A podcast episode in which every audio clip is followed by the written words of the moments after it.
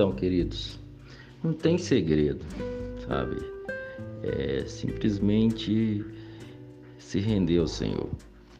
Você pode adorar em outras línguas, você pode apenas dizer para Jesus que você o ama. Pode ficar uma hora dizendo para Jesus que você o ama, se for essa, é, é, se você tem uma dificuldade, diz que automaticamente você vai ser elevado.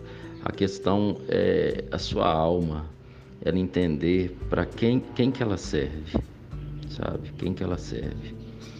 Então é essa experiência de, de manhã, levantar os braços e se entregar a Ele é algo realmente muito gostoso, que cada um tem a sua.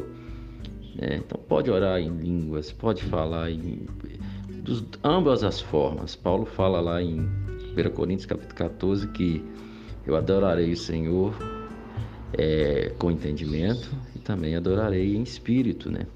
Então ambas as formas.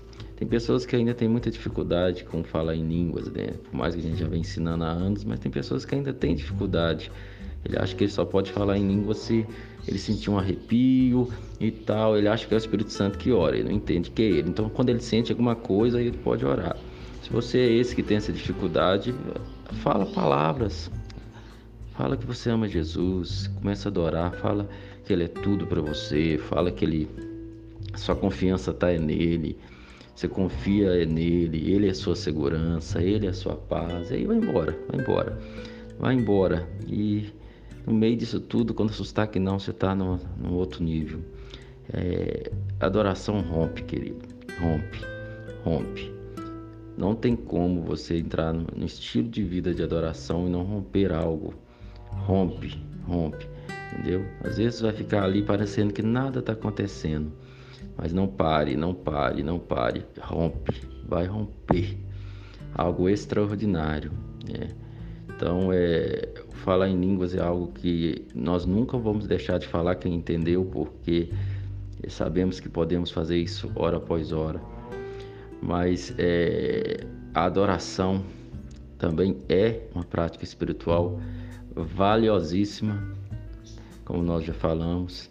Então, se deleite em adoração, é, se entregue em adoração ao Senhor, decida. Outra coisa muito importante, a gente prega a graça, querida, a gente não prega em posição de homem, a gente não prega que o pastor fala, ah, agora nós, é ordem na igreja, todo mundo tem que orar uma hora por dia, todo mundo tem que fazer isso. Nós não trabalhamos com cabresto de homens, nós trabalhamos com é, o mover do Espírito Santo. Agora tem gente que confunde isso, tem gente que acha que ah, é tudo pelo Espírito. Aí ele fica ali achando que o Espírito Santo vai fazer ele adorar. Não, o Espírito Santo vai te dar entendimento sobre a adoração. Ele vai te dar revelação sobre a adoração. Mas quem, quem decide adorar é você. Quem se submete é você, a sua alma que se submete. Você decide se submeter a Ele.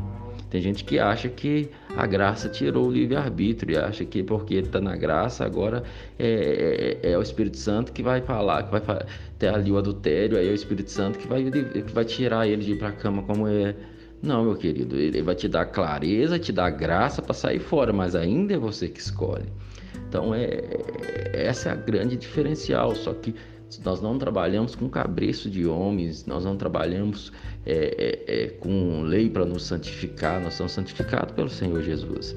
Agora, a decisão de mergulhar em Cristo Jesus, de orar em línguas, de adorar, de meditar na palavra, de jejuar, ela, é individual e é você que decide. E essas coisas são todas válidas se é feito no Senhor. Se é feito porque você quer mais de Jesus, porque você ama Jesus, amém? Aleluias. Então, decida mergulhar mais, porque nós estamos para viver um estouro de avivamento nesse país, nesse Brasil. E vocês é, aí falo, eu, esse áudio vai, vai para as pessoas de Belo Horizonte, de Curvelo e de várias partes até do mundo, né? Porque vai para o meu podcast. E meu, meu podcast tem chegado aí a várias partes do mundo.